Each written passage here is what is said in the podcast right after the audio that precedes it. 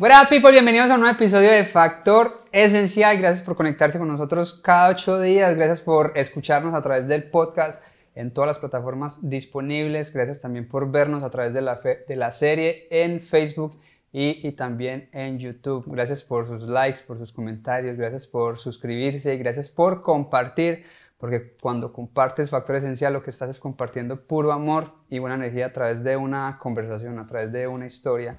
Y hablando de historias, hoy traemos a un parcero de Colombia que definitivamente tiene un montón de historias, es el escritor de este libro que se llama Me gradué y ahora qué, Eliezer Trillos Acevedo. Eliezer, Gracias papá por aceptar esta invitación, por tomarte el tiempo y el espacio de venir aquí a compartir con nosotros en los salones de altura social, eh, de nuestras pocas entrevistas que hemos tenido en vivo. Y de verdad gracias, gracias de todo corazón por aceptar esta invitación. Y nada, aquí estamos para contar tu historia. Gracias, gracias a ti por la invitación, feliz de estar acá, gracias por, por este espacio, por todo lo que haces, de compartir estos mensajes de buenas vibras eh, por todo el mundo y feliz de estar aquí, charlar de la historia. Sé que los dos somos inmigrantes y la hemos luchado en este país, entonces, nada, feliz, gracias.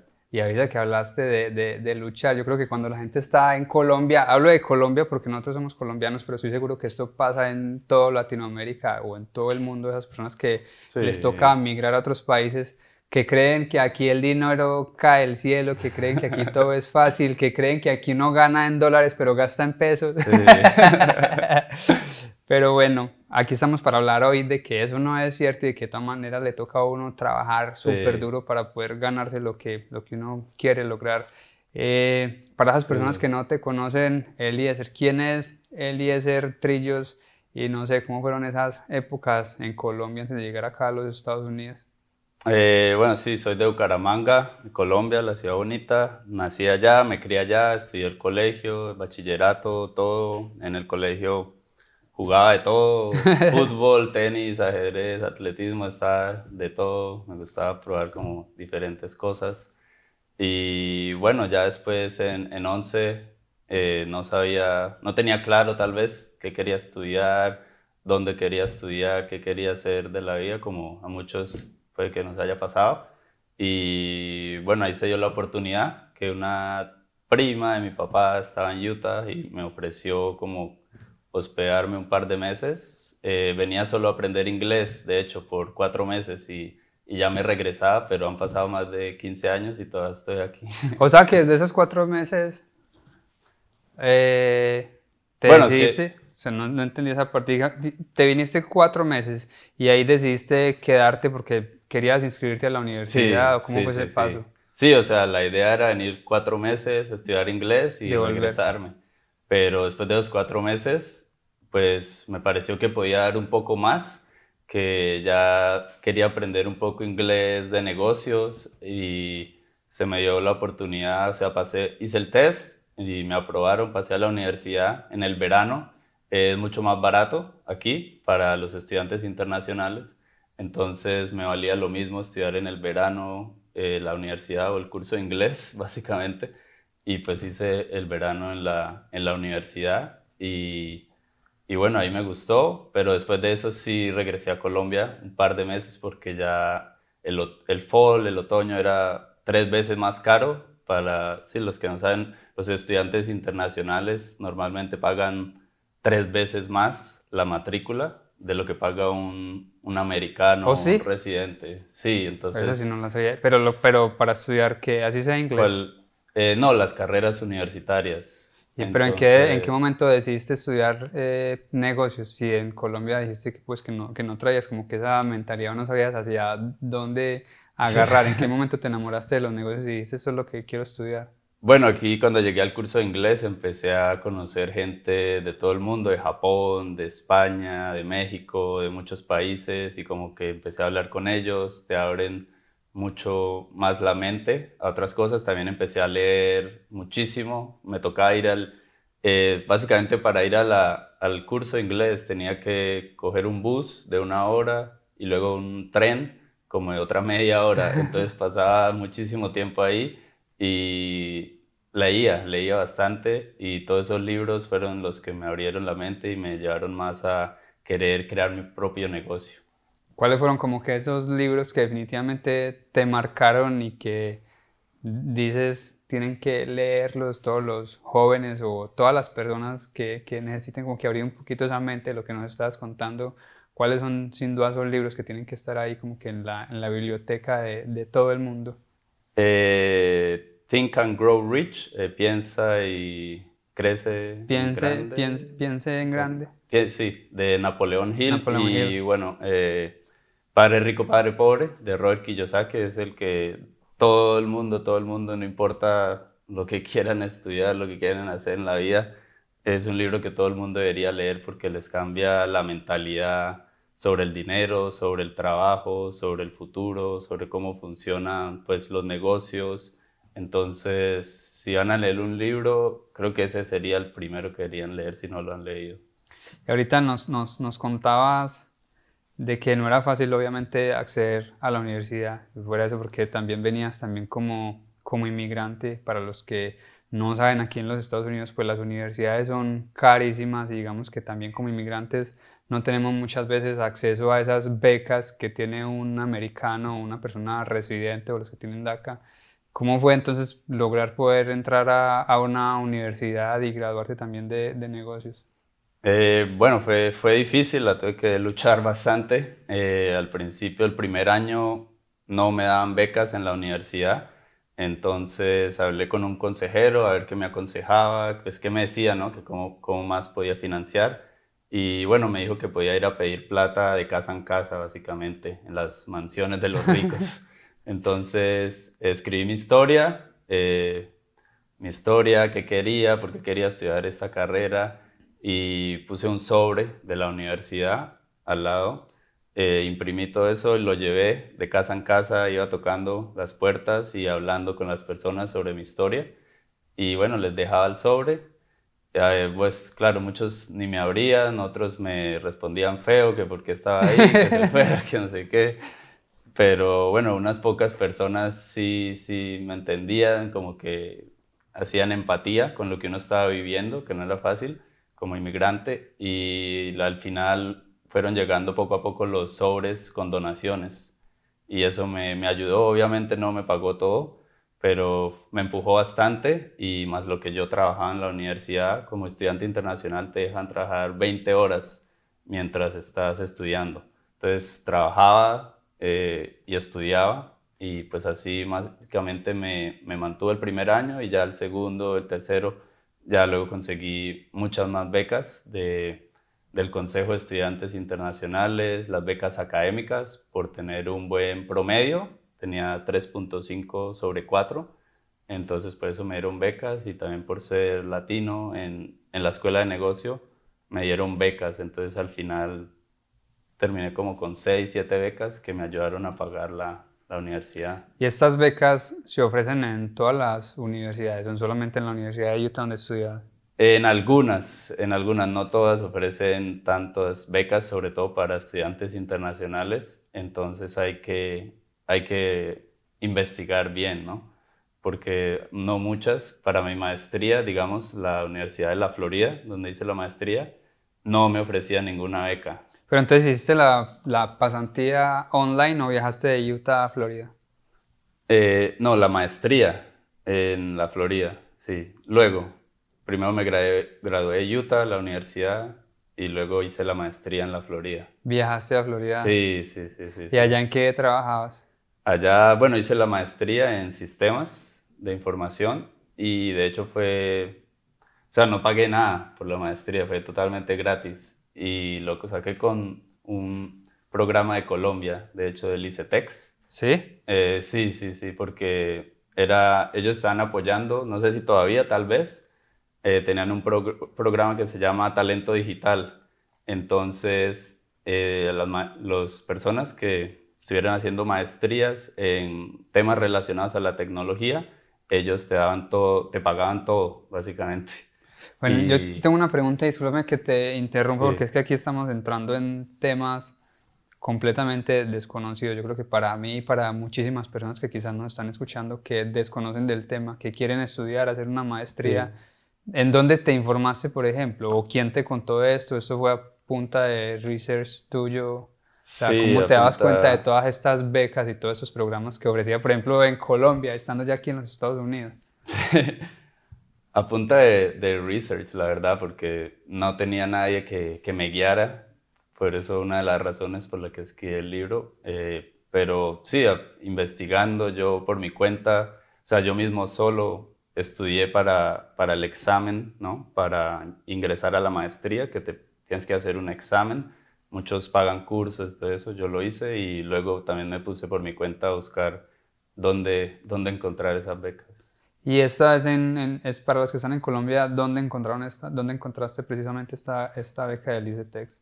Esa, eh, bueno, directamente en la página del ICETEX, ahí busqué y tenían, ellos sacan convocatorias eh, cada año, entonces hay que estar pendiente de cuándo sacan esas convocatorias, cuáles son los requisitos, eh, las fechas límites para aplicar y, y, bueno, solo hay que aplicar porque mucha gente ni siquiera se aplica. Entonces yo apliqué a ICETEX y a Colfuturo, Colfuturo también me aceptaron. Entonces, de hecho, esas dos entidades de Colombia fueron las que me ayudaron a estudiar aquí en Estados Unidos.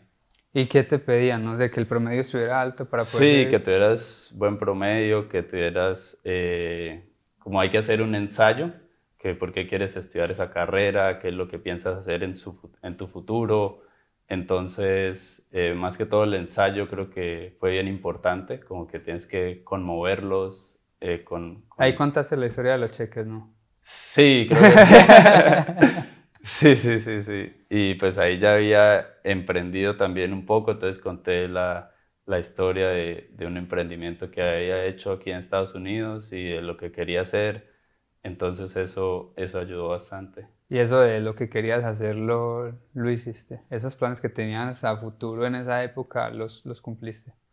Eh, sí, sí, o sea, bueno, allá creé al principio una empresa eh, era para conectar a personas que quisieran hacer las mismas actividades.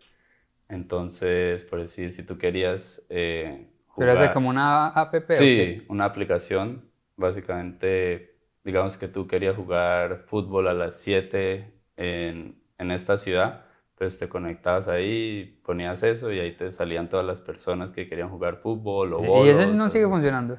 No, al final tuvimos problemas.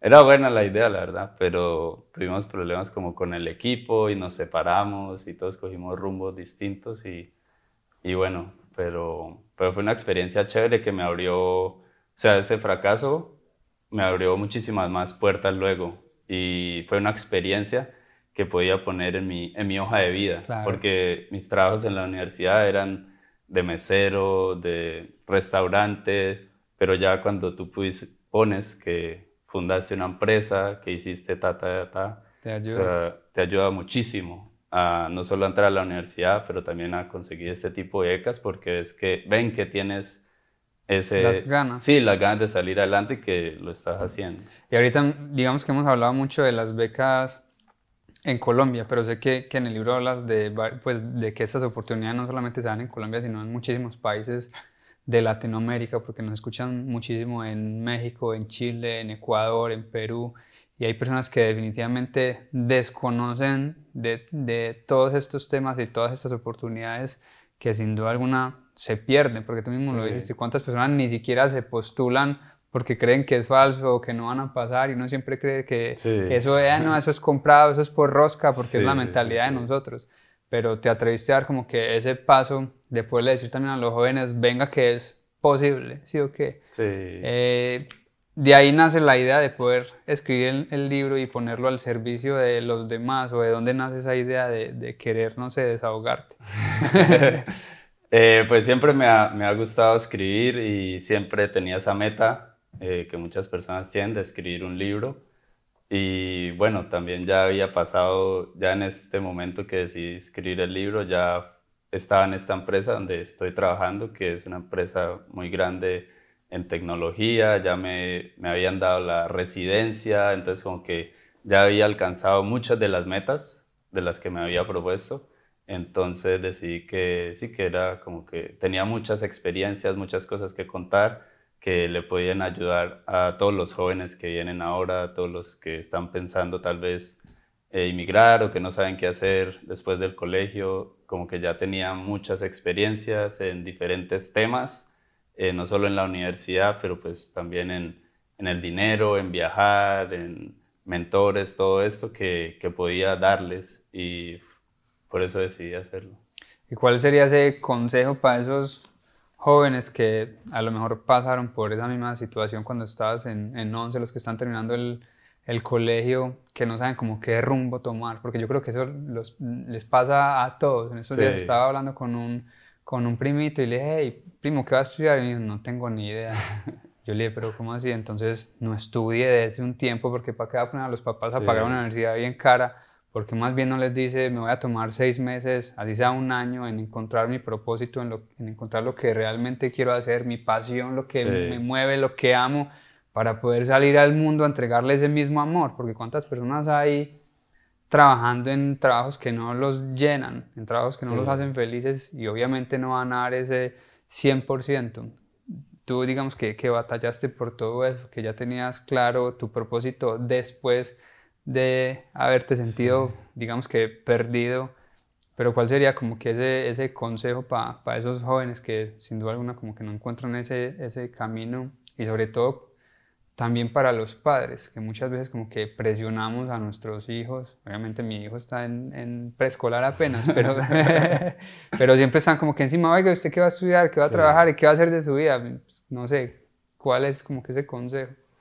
Eh, yo creo que es adquirir información, educación, leer, eh, ver videos tal vez de YouTube de personas que ya han llegado lejos, pero es más que todo abrirse la mentalidad y cómo te abres la mentalidad, pues conociendo personas nuevas, leyendo cosas nuevas, viajando, todo esto como que te abre las puertas a otras cosas porque a veces eh, siempre estamos con nuestro mismo círculo, ¿no? Sobre todo cuando estamos creciendo, solo estamos con con nuestra familia y pues el grupito de amigos y ya, pero no conocemos nadie más, no conocemos tal vez un empresario, un científico, alguien como con quien tal vez identificarnos.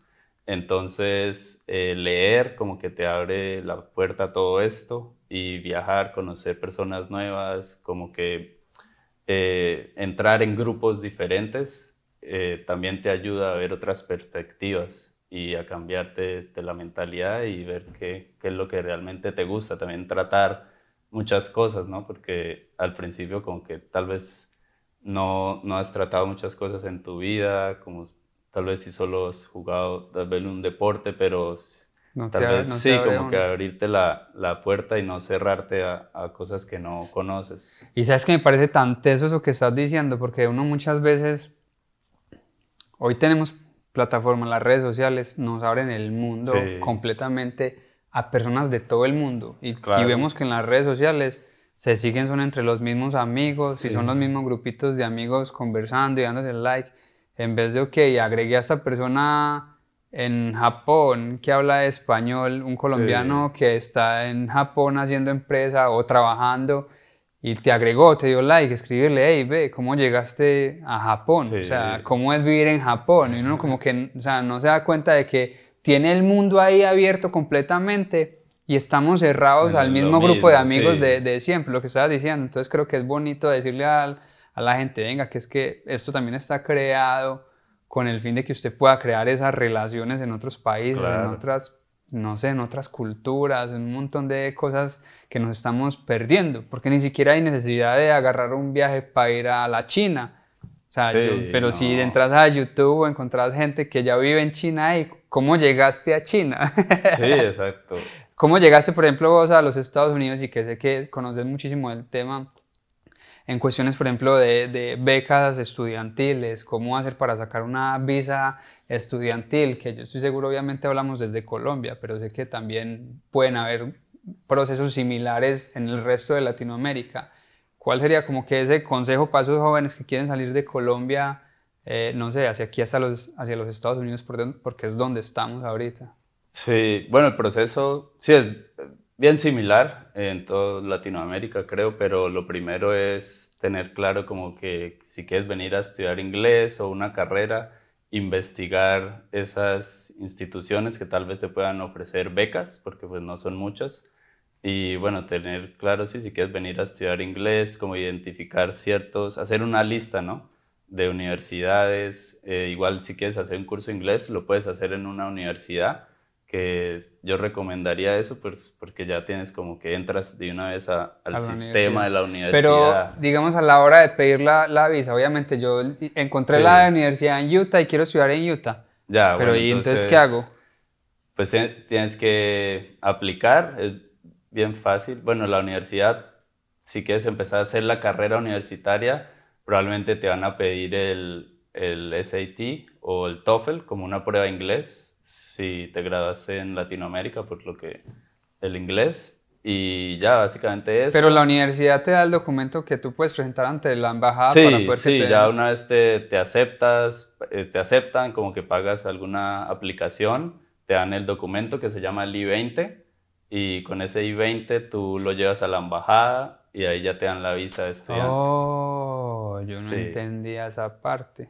Sí, sí, o sea que el primero es hacer el proceso en las universidades, empaparse bien del tema, porque una vez, digamos, aplicas y te aprueban, ese documento lo llevamos a la embajada y con ese nos dan la visa de estudiantes. Sí, exacto, exacto. Yo creo que mucha gente pensaría que es al contrario. Voy a pedir la visa de estudiante a ver si me la dan y ya después miro a ver dónde estudio, ¿no? Pues yo creí que era así, te lo juro. No, no, primero tiene que la universidad es haberte aceptado, dar e, ese documento y con ese documento más como que los soportes financieros también te van a pedir. Eh, con eso ya te dan la visa es casi el mismo proceso en todos los países, ¿no? Y cuando hablamos de un soporte financiero, o sea, no sé, ¿en, cuánto equivaldría, por ejemplo, hay becas, no en, no en cuánto equivaldría, porque aquí las universidades son muy caras, pero hay becas que te darían ese soporte para poder que te den esa visa o no? Bueno, el soporte sí es un, depende también de la universidad, qué tan cara sea, te van a pedir más. Eh, como, no sé, 20 mil o 30 mil dólares que muestres que alguien tiene en la cuenta bancaria. Entonces, lo que, bueno, un hack ahí que pueden hacer, como que reúnan plata de, ¿no? De varias familiares o gente y lo ponen en una, misma cuenta. y ahí se muestra pues que tiene uno bastante o pues conseguir algún sponsor aquí como lo, lo que mucha gente hace a veces es conseguir eh, pues alguna persona que ya tengan en, en, Estados Unidos, familiar o conocido, que les pueda colaborar con ese, con esa, con ese statement para mostrar que, que tienen el soporte. Y ya. Aunque no vayan a hacer uso de ese nunca Lo van a, no, no, siempre te van a pedir muchísimo más, pero lo que vas a necesitar aquí es muy poquito. O sea, porque, bueno, no es muy poquito, pero no, es como la mitad de lo que vas a tener que mostrar, porque aquí tú, pues, vas a comprar tu propia comida, a encontrar un lugar tal vez más económico donde vivir. Y esa visa de, discúlpame que te interrumpa, esa visa de trabajo, esa visa de estudiante te permite trabajar también, como le dije al principio, 20 horas, ¿cierto? 20 horas cuando estás estudiando y digamos después de dos semestres ya puedes tomar un break. Cuando tomas un break puedes trabajar 40 horas. ¿Y esas visas de estudiante por cuánto tiempo lo dan? Depende del programa. Eh, digamos que la universidad, si es la universidad, pues probablemente te la van a dar por cuatro o cinco años. Si es un curso de inglés, te la van a dar por lo que dure el curso, probablemente un año. Eh, pero pues uno la puede, las puede alargar, ¿no? ¿Y a la hora de renovarla, la renuevas estando aquí o te toca volver a Colombia para renovarla? Eh, sí, o sea, si, te, si te, se te venció la visa, tienes que ir a, allá. O sea, si estás aquí y se te, te venció la visa, pues está legal, ¿no? Desde que tengas el I-20. Puedes quedarte aquí estudiando, transfiriéndote, pero ya una vez salgas del país, tienes que ir a la embajada eh, en cualquier país y, y, renovarla.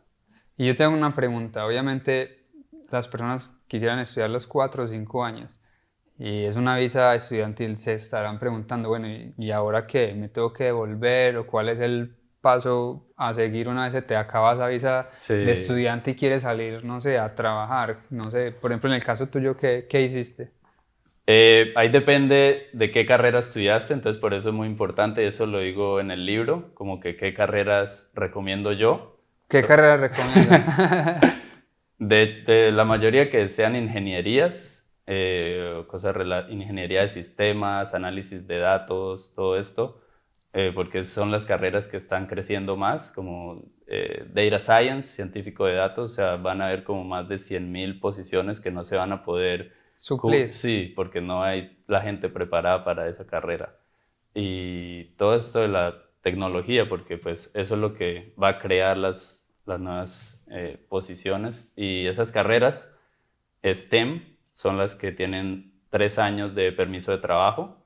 Las que no son STEM, como negocios o contaduría, tal vez solo te dan un año de permiso de trabajo después de la universidad. Pero ese permiso de trabajo, vos salís de la universidad e inmediatamente te lo dan o te toca sí, aplicar. Tienes que aplicar, es fácil la aplicación, la universidad te ayuda. ¿O sí? Sí. Y la misma universidad también te ayuda a buscar trabajo, me imagino. no, tenés que tuyo, por ejemplo, ¿cómo, lo hiciste? Eh, en las universidades normalmente hacen eh, ferias de trabajo, ¿no? Entonces ya es más que todo tu, tu responsabilidad ir a esas ferias, empezar a hacer eh, networking, algo que es súper importante aquí, que aprendí es hacer networking, relaciones con gente, porque al final las relaciones son los que te van a, a llevar a, a, un trabajo, ¿no? Total. Entonces, empezar a hacer esas relaciones desde temprano con gente en empresas grandes, eh, te van a ayudar a, a que tengas esos trabajos. Y bueno, ya una vez esté en el trabajo, eh, la empresa te va a aplicar a la visa de trabajo pues, para poder seguir aquí legal, básicamente. ¿Y esas visas se están renovando continuamente, me imagino, no? Esas sí, te la dan creo que tres años y luego la puedes renovar, pero la idea es que la empresa te, te aplique de una vez a la, lo más pronto posible a la Green Card para que te puedas quedar y ya ser libre. sí. No sé, todo lo que has vivido, por todo lo que has pasado, porque también has batallado un montón. Ahorita nos, nos reímos de que te tocó ir a pedir dinero a las casas de los ricos, que sé que lavaste platos, que trabajaste como mesero en la cocina, o sea, trabajos que definitivamente son duros y que son difíciles no sé cuánto has aprendido y cuánto te has disfrutado este proceso ya hasta, hasta llegar a donde estás ahorita, que ya pudiste publicar el libro, que trabajas con una empresa muy exitosa, que sé que también trabajas como un real estate agent, que has creado tus propias compañías. ¿Cuánto te has disfrutado el proceso y cuánto has aprendido? Porque yo siento hoy en día, digamos que muchos, debido también como que la tecnología, quieren todo fácil y rápido, quieren todo ya y se olvidan como que de vivir esos procesos, ese no sé, ese caminar, ese de obtener las cosas con despacio, ese disfrutarlas y, saborearlas. ¿Cómo ha sido para ti todos estos años de, de lucha? Ya son más de 14 años aquí en los Estados Unidos. Eh, no, yo creo que sobre todo la universidad me la gocé bastante, fue difícil, pero pues como te dije, como que ya eh, creamos nuestro grupo latino y hacíamos eh, fiestas, cosas de como que estando aquí como que vives un poco más, te sientes un poco más orgulloso de tu tierra a veces, ¿no? Entonces como que todo eso como que salió y empezamos a, vender empanadas, a disfrutar, bailar más, como todo, todo eso que tal vez en Colombia es normal, aquí como que por, por estar aquí, estar lejos, como que lo disfrutas un poco más y también empezar a viajar fue algo que me, que me, que me distraía, que me abría la mente, entonces cada vez que podía viajaba, cada, no sé, ahorita cada tres meses tal vez viajo a un país diferente. Un ¿Cuántos países conoces ya? Eh, 39. 39. 39, sí. ¿Y cuál es ese país que, digamos, volverías 39 veces más? Bueno, Colombia, por supuesto, pero me gusta Brasil, Brasil y España. Sí. Bastante, sí. Bueno, ¿Y qué te gusta, por ejemplo, de Brasil?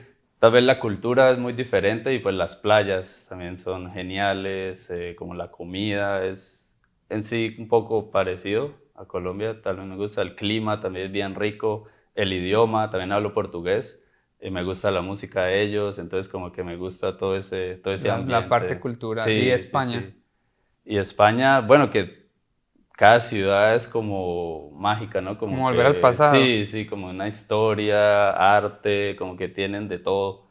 Y es muy chévere también la, la cultura, la comida, bueno, es totalmente diferente, pero es como algo, ¿no? También como sí, que te lleva al pasado, otra historia. Y entonces, si la empresa te permite viajar cada tres meses, es porque trabajas desde la casa. Bueno, yo trabajo desde la casa, pero la empresa tiene, bueno, buenos beneficios, entonces puedo, tengo bastantes vacaciones.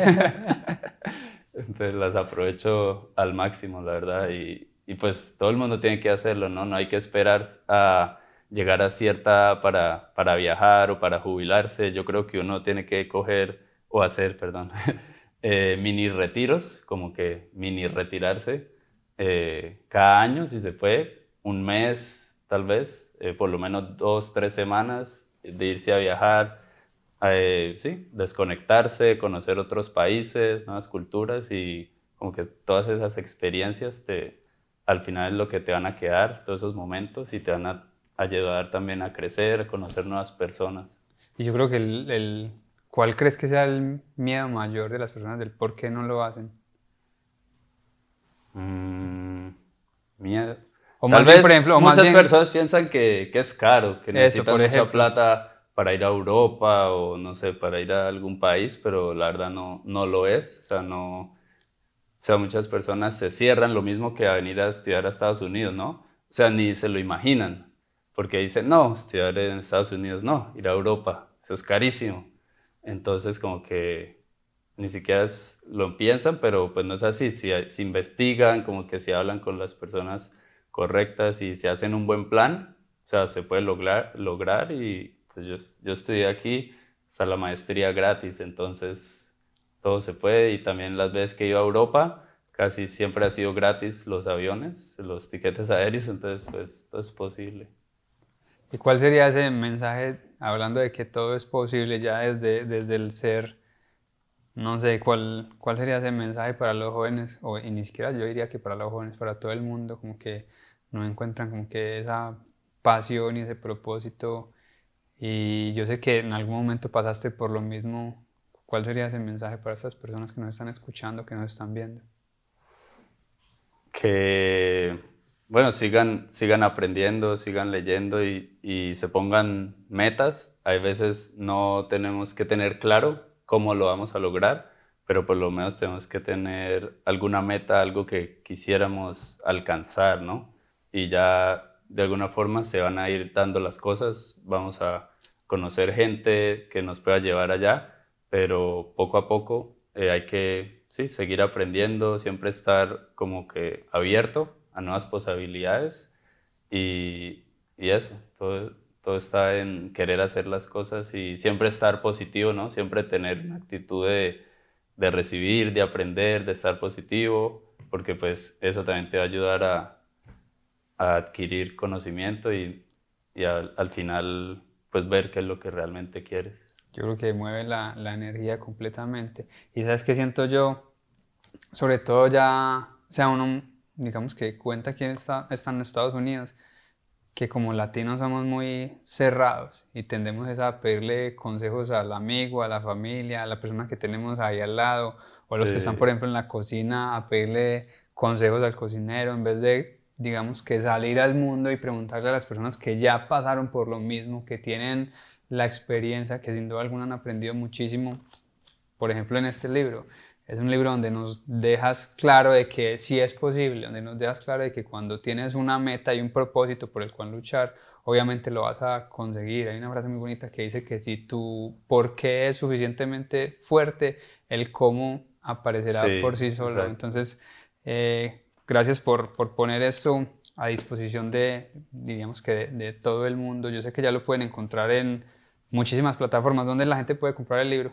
Eh, me gradué ahora que.com, es la página del libro y bueno, ahí están los links para, para comprarlo en Amazon o si está en Colombia. Eh, sí. Y eso también ya lo pueden, lo pueden adquirir en otros países del mundo, imagino que sí. Sí, por Amazon, más que todo. Igual ahí está, ahí va a estar saliendo en pantalla y es muy, muy recomendado no solamente para los jóvenes, sino también para las familias que de pronto no, no saben cómo ayudar a sus hijos eh, no cometan ese error de, de, presionarlos, porque yo siento que cuando presionamos a nuestros hijos lo que lo estamos llevando es a que tomen malas decisiones. Y uno no toma buenas decisiones bajo presión, y yo creo que nadie toma buenas decisiones bajo presión. Entonces es bueno que se lean este libro, que lo estudien, que encuentren otros caminos Y pues gracias por poner Eliezer este libro en, en, las manos de, de, todo el mundo. Ya para, para terminar, ¿cuál sería tu factor esencial? Cuando hablamos de factores esenciales, como que esa esencia que quieres que quede aquí tuya una vez partas de este plano terrenal.